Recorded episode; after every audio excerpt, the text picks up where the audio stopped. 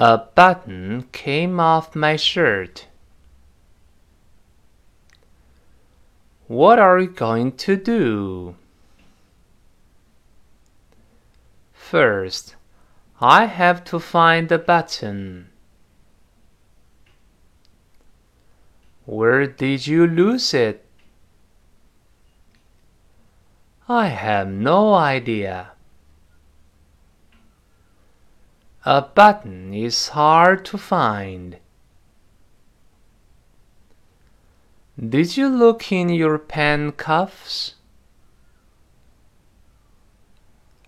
That's a good idea.